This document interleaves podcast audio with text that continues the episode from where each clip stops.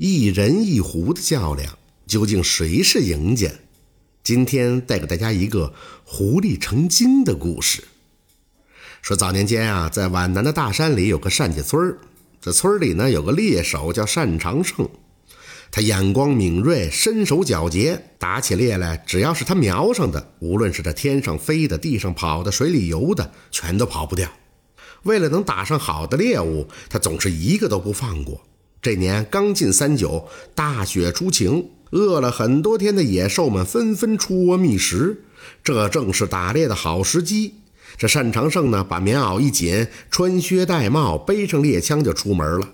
他走了一段路，发现这雪地上有一行细碎的狐狸脚印，就跟踪追击，追到了一个乱草丛前，脚印就消失了。单长胜赶紧取下猎枪，装上子弹，打开保险，端平了，对着狐狸可能窜出的方向瞄准，慢慢的一步步的靠近草丛。狐狸呢，也感觉到了危险的临近，嗖的一声窜出草丛就跑了。单长胜一看，那是一只成年的狐狸，眼睛晶亮，尾巴蓬松，阳光下全身闪着金色的光芒。他不禁赞叹：“好一张顶尖的狐皮呀！”他想，这狐皮一定不能打破，于是决定打着狐狸的肛门。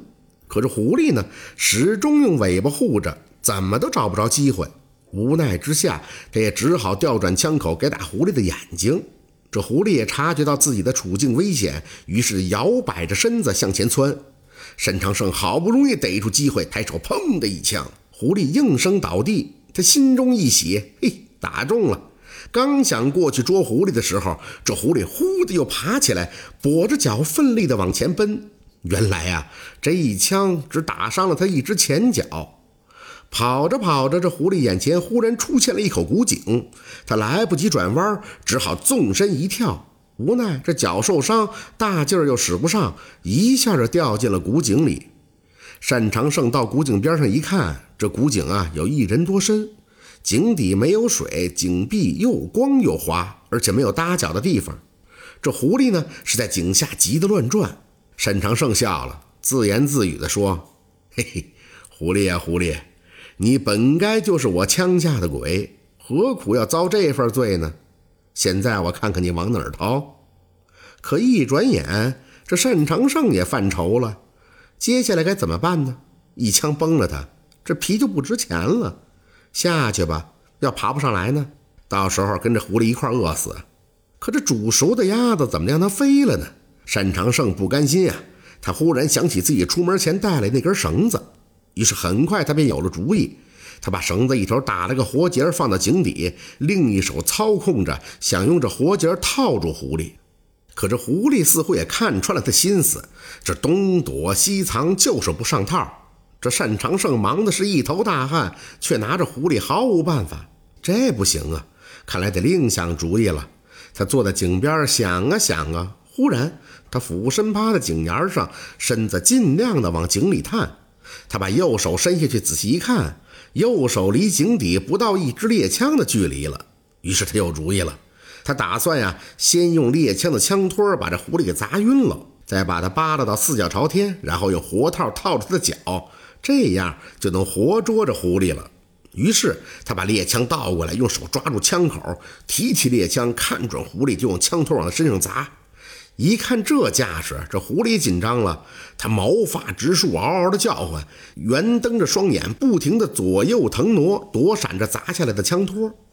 单长胜是屡屡不能得手，不过他心中笃定，哪怕狐狸你再狡猾，躲过初一，你也躲不过十五吧。我只要砸中你一次，你就完了，总不能一次都砸不中吧？这单长胜是志在必得，他摸着狐狸躲闪的方向，卯足了劲儿，是一下一下的砸。可出乎他的意料，这狐狸突然就来了个急刹车，枪托在狐狸眼前砸空了。说时迟，那时快，枪托刚落地，狐狸嗖就窜上了木质的枪托。忽然，他弓起了身子，然后一只脚就踩在了猎枪的扳机上，只听“砰”的一声。子弹出膛，正中单长胜的脑门这单长胜立马是血流如注。与此同时，狐狸借着那一踩之力，然后后腿同时发力，拼命的往上一窜，就爬上了井沿慌里慌张的拔腿就跑。临死之前，单长胜下意识的抓了一把，没抓着狐狸，只落下了一手毛。第二天上午，单长胜的家人和邻居在古井旁找到了单长胜的尸体。大家想破脑袋，怎么也弄不明白他到底是怎么死的。说是自杀吧，没理由啊，他这手也够不着井里猎枪的扳机呀。说是他杀，那谁会在井底下扣扳机呢？后来有眼尖的人发现，这井底除了枪托印儿，还有那狐狸的脚印儿。再看着单长胜一手的狐狸毛，这才想出个头绪来。原来啊，是这狐狸枪杀了单长胜。得知此事，村里辈分最高的单大爷叹了口气：“哎，这年头，狐狸都成精了。”这就是狐狸成精的故事。感谢您的收听，喜欢听白好故事更加精彩。